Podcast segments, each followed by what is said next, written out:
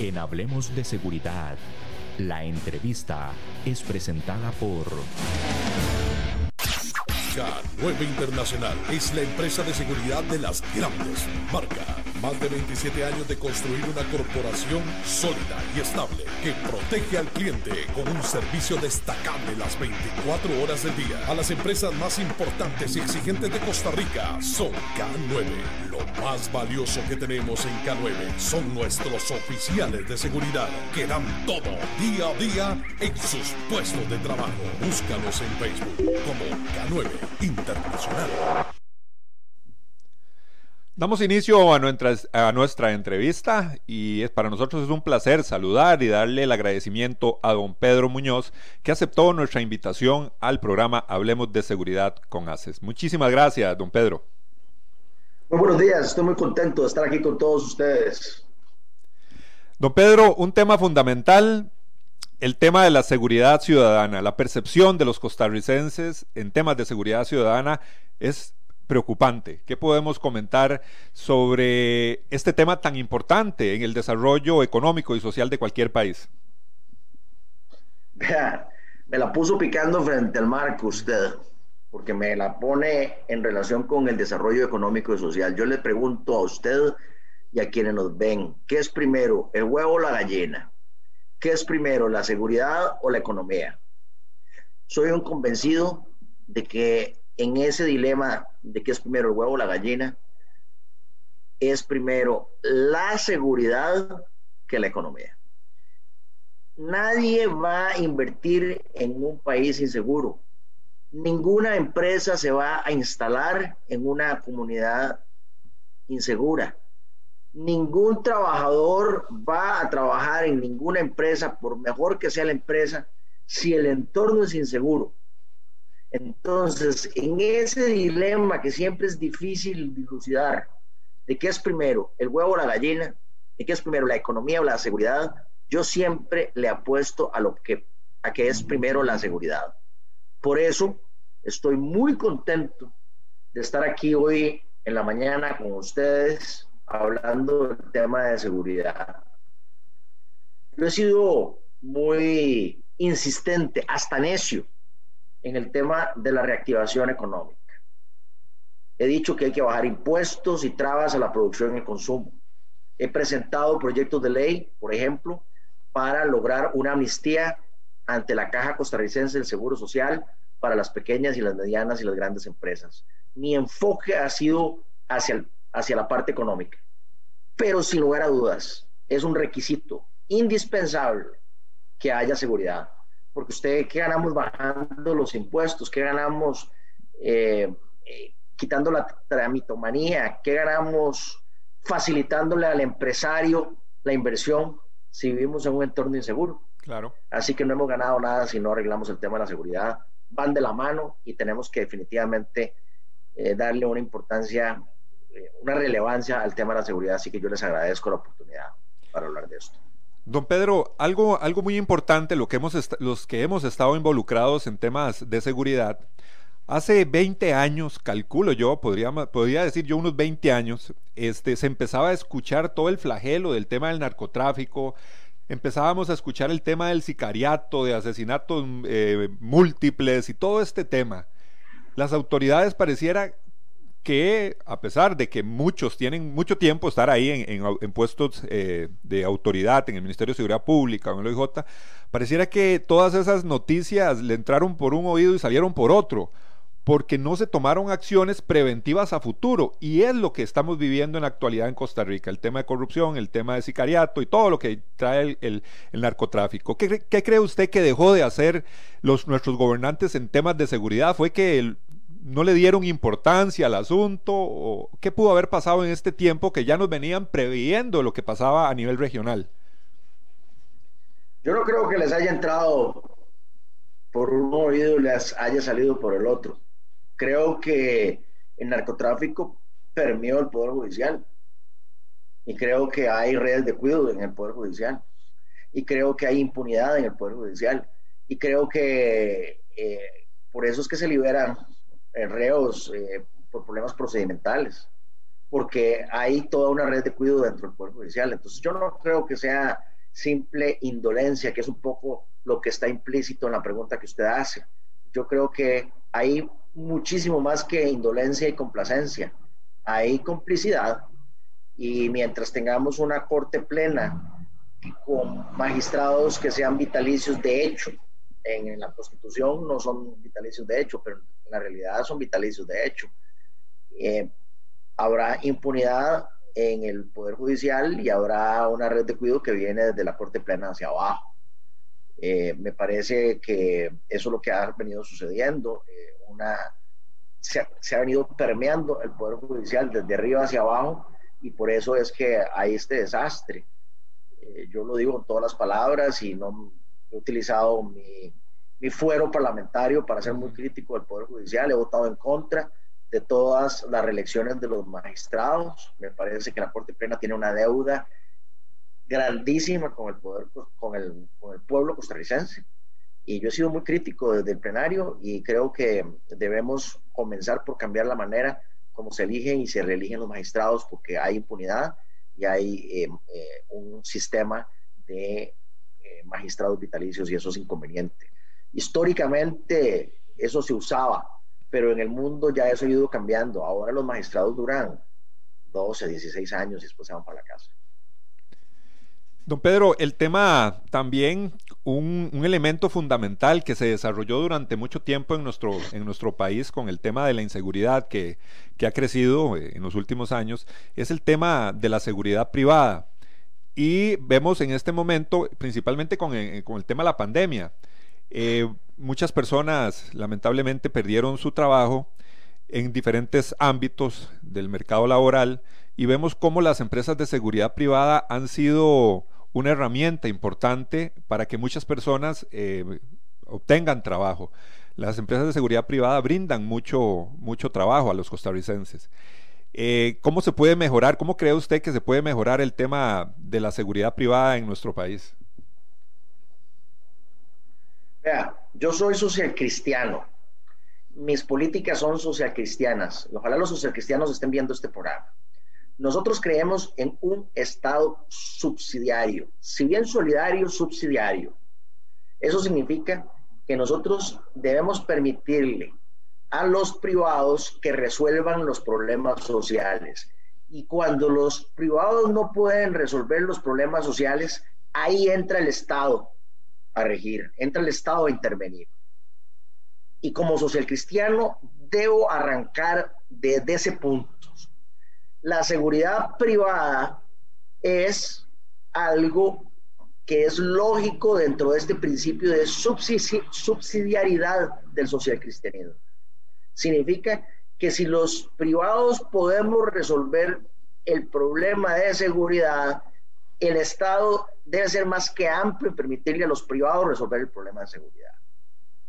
Por eso, la seguridad privada y que los individuos tengan armas para defenderse, calza ese, dentro de ese principio de subsidiariedad. Por eso la seguridad privada contará, cuenta y contará con mi apoyo para enfrentar este problema de seguridad que es tan importante, como les decía al principio del programa, para la reactivación económica.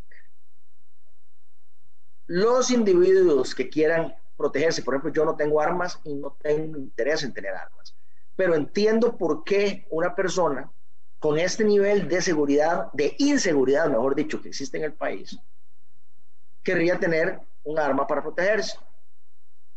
Y me parece una labor social central la que realizan las compañías privadas de seguridad, siempre dentro de ese principio de subsidiariedad del social, del social cristianismo, que es fundamental en el social cristianismo.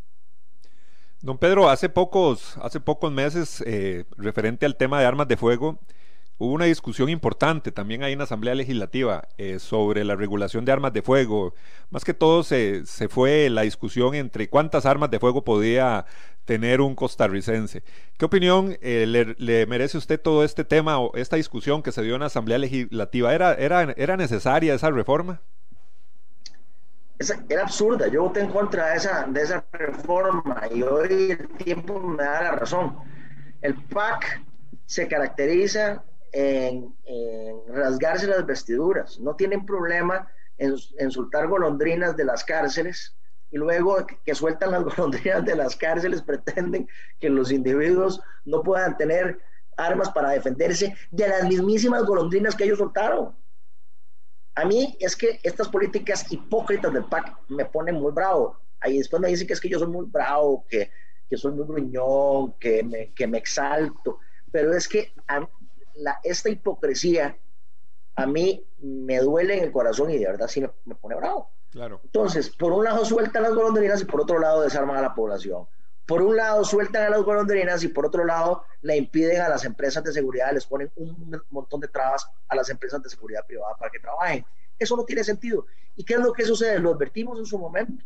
Advertimos que el problema de la seguridad iba a empeorar porque el mundo no se arregla con unas ideas ahí fantasiosas de que todos vamos a ser hermaniticos y todo va a suceder muy bien y, y va a haber paz y amor.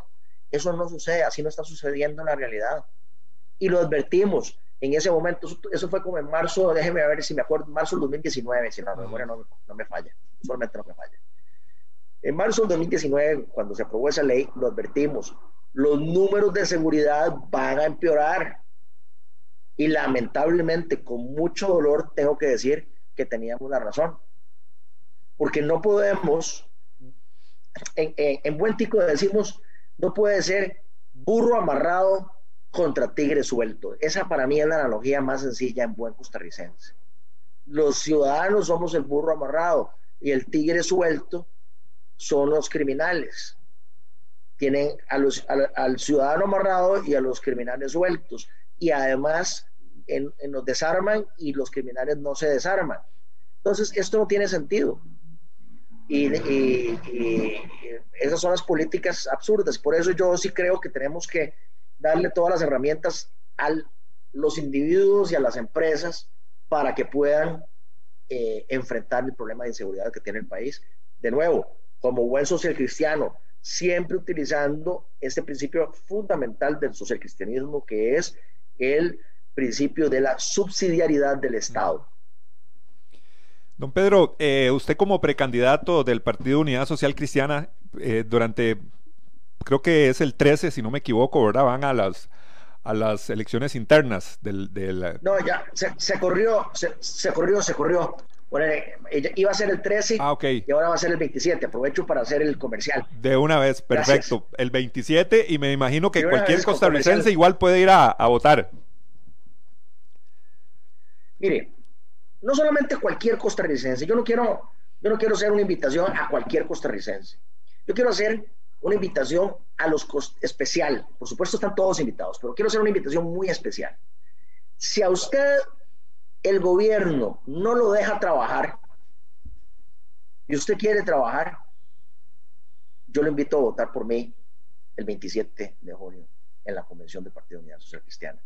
Si ustedes son, por ejemplo, a los empleados de las empresas de, de seguridad y a las empresas de seguridad, si a ustedes les están amarrando las manos para que puedan trabajar, si usted es un vendedor de lotería, ya sea de tiempos o de lotería de la Junta de Protección Social y no lo quieren dejar trabajar, si usted es un chinamero, si usted es un artista y no lo quieren dejar trabajar, si a usted la Caja Costarricense del Seguro Social lo persigue y lo, y lo tira a la informalidad, si usted no está de acuerdo en que suban la cuota del IBM, porque eso va a tirar a más gente a la calle, si usted está en contra de que suban, si usted está en contra de que suban los impuestos y si usted está a favor de que bajen los impuestos la producción y consumo, si usted lo que quiere es, si usted es un agricultor y, está en contra del impuesto al diésel porque le saca la plata de la bolsa antes de que usted pueda producir y antes de que usted pueda tener un ingreso.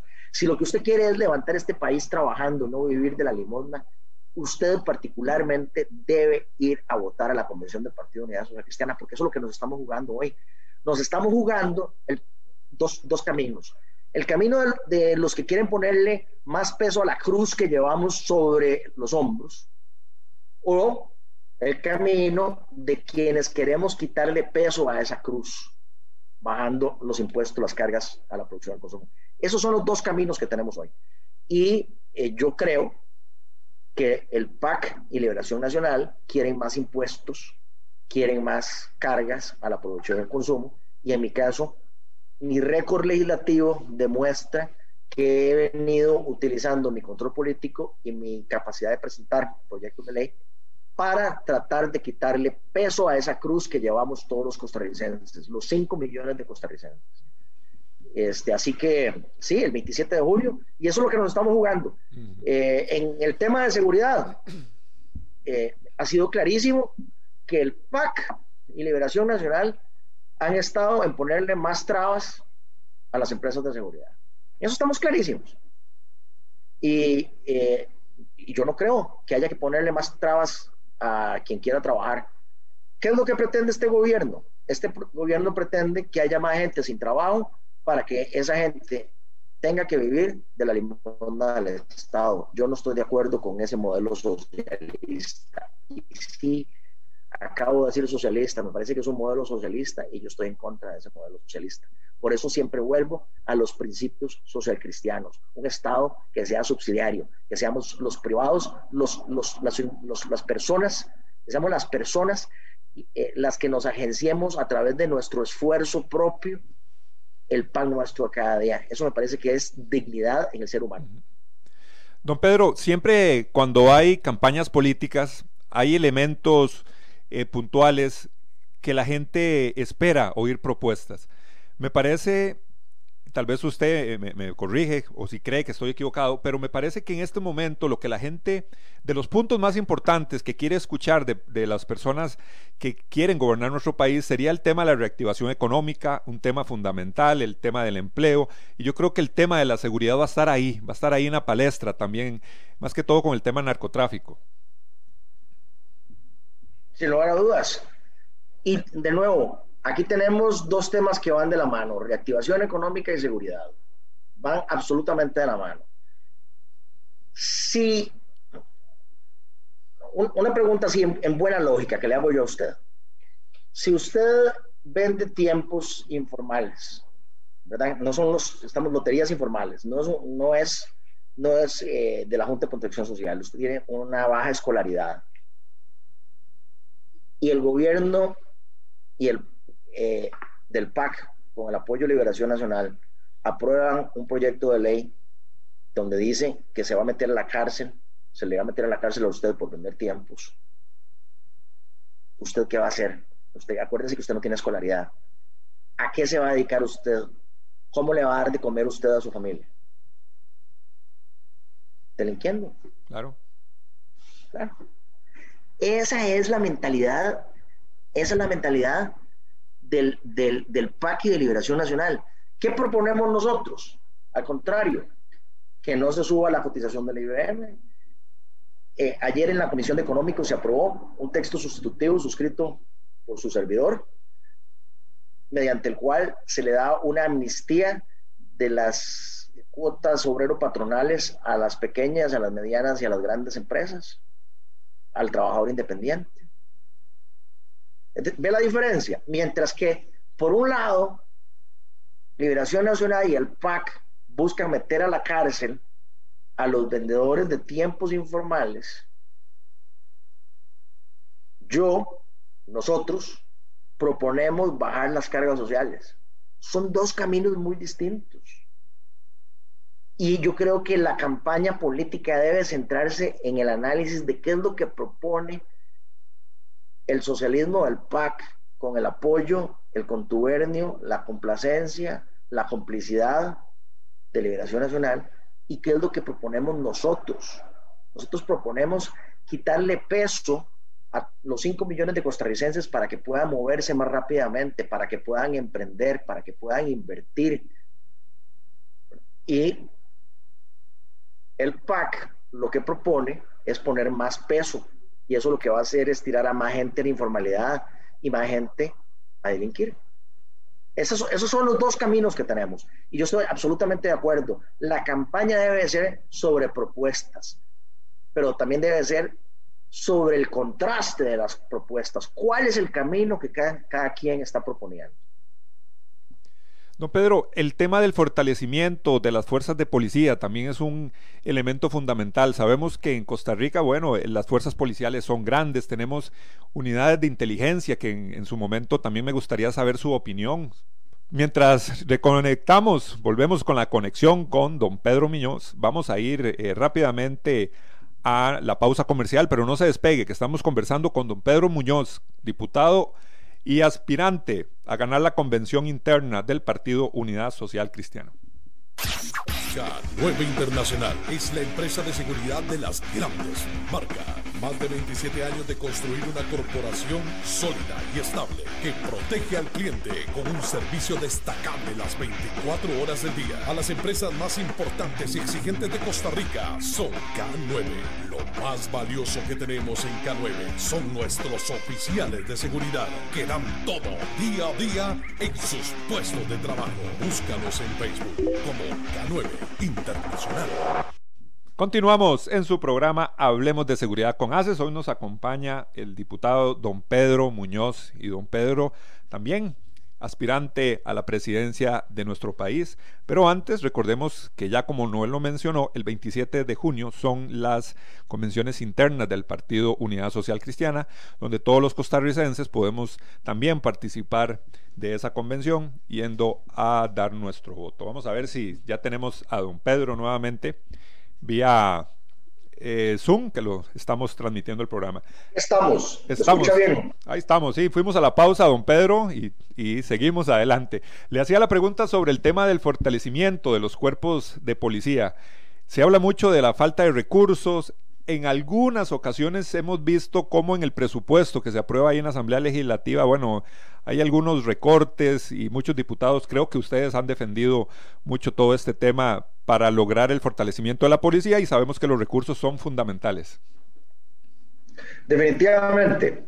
Sin embargo, hemos hecho esa defensa y la seguiremos haciendo. Sabemos que los recursos tienen que llegar para la seguridad pública, sabemos lo importante que es la seguridad pública para el país, para, para los costarricenses, para la reactivación económica. Hay una realidad, estamos con un gran déficit fiscal, hay una regla fiscal, y estamos sumamente endeudados. Este endeudamiento, hay que recordarlo, se hizo en los últimos cuatro gobiernos, en los gobiernos de Liberación Nacional y del PAC. Y es un endeudamiento que hay que resolver. Históricamente le ha correspondido al socialcristianismo bailar con la más fea. Nos ha tocado arreglar los problemas fiscales que ha tenido el país. Eso es una realidad histórica. Una vez más nos tocará arreglar este problema fiscal. Entonces, si bien es cierto que los recursos eh, en, la, medida de lo posible tienen que eh, llegar a la seguridad pública, también es cierto que cada vez va a ser más difícil que eso suceda hasta que se resuelva el problema del déficit fiscal en Costa y lamentablemente va a haber que socarse la faja y lamentablemente creo que una parte le va a tocar a la parte de seguridad pública.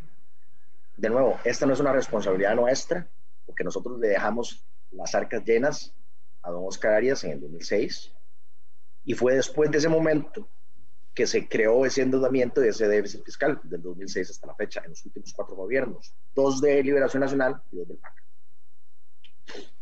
Don Pedro, un tema importante, un tema importante que nos gustaría saber su opinión eh, son las unidades de inteligencia que existen en el país. La unidad, por ejemplo, la Dirección de Inteligencia y Seguridad Nacional, adscrita directamente al Ministerio de la Presidencia, a las órdenes del presidente de la República se han dado muchos cuestionamientos a través de mucho tiempo sobre la Dirección de Inteligencia y Seguridad Nacional, como catalogada como una policía política en su momento.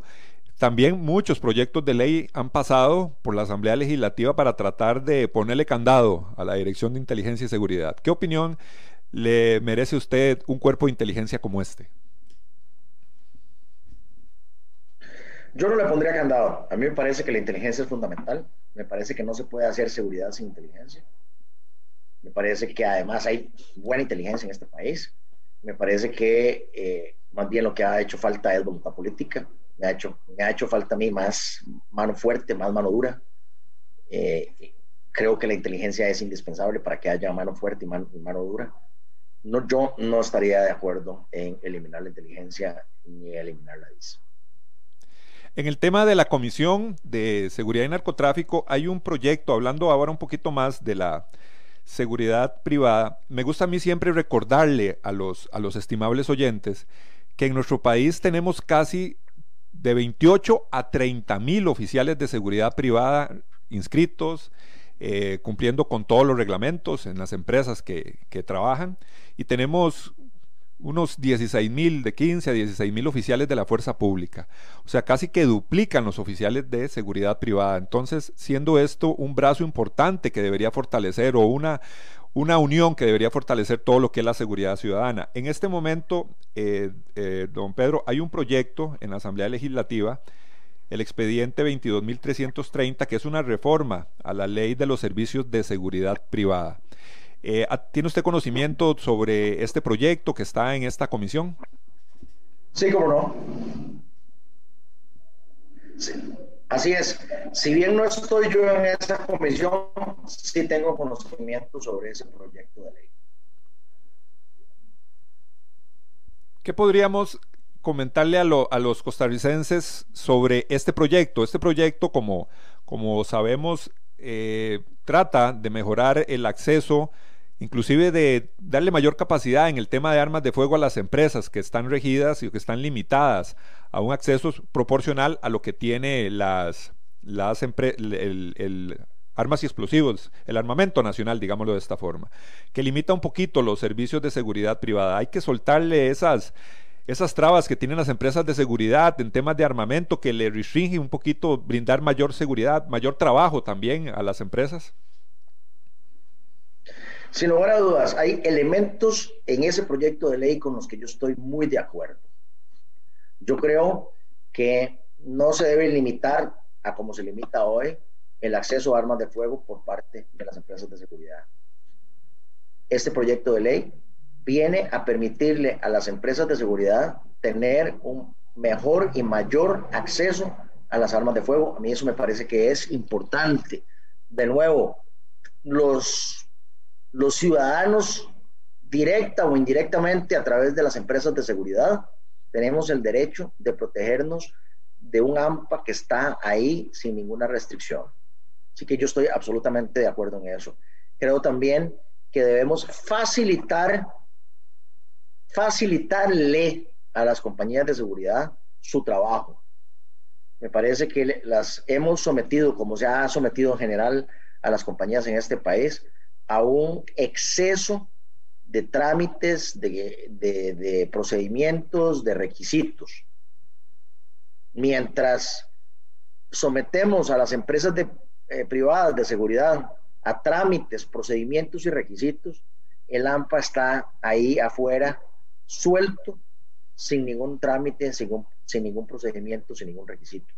Entonces, estos elementos de este proyecto de ley que le permitirían mejorar su arsenal a las empresas de seguridad privada y que les permitiría operar sin tanta traba son elementos que yo apoyo y en ese sentido eh, cuentan con eh, el apoyo mío para que este proyecto siga avanzando y se convierta en ley de la República. Otro, en estos momentos en la Asamblea Legislativa, en la Comisión de Seguridad Narcotráfico, hay hay un expediente eh, investigativo que tiene que ver con el tema de la seguridad propia de la Asamblea Legislativa, con eh, reuniones que se han dado y eso ha sido Vox Populi o es un tema que está ahí en la, palestra de todos los ciudadanos costarricenses, algunas reuniones que se han dado con diputados. Hablemos un poquito de eso, eh, expliquémosle a la gente, cuesta tanto regular las reuniones que puedan tener los diputados con personas que me imagino que las agendas son llenísimas, las solicitudes para reunirse con un diputado y hablar con diferentes temas, me imagino que son muy amplios. Aclaremos un poquito tal vez de ese trámite ahí en la Asamblea Legislativa porque eh, se ha visto mucho en las últimas semanas sobre este tema narcotráfico y se especula muchas cosas. Don Pedro, ¿qué, qué se puede decir para la seguridad y la tranquilidad de los costarricenses? lo primero que yo quiero hacer es aprovechar el espacio para aclarar que yo no me he reunido con ninguna de estas personas que están siendo acusadas por narcotráfico. Quiero dejar eso absolutamente claro. No los conozco, no he tenido contactos de ninguna naturaleza con ellos y que los 57 diputados con estas personas, independientemente de si aparecen en el registro legislativo de entradas y salidas.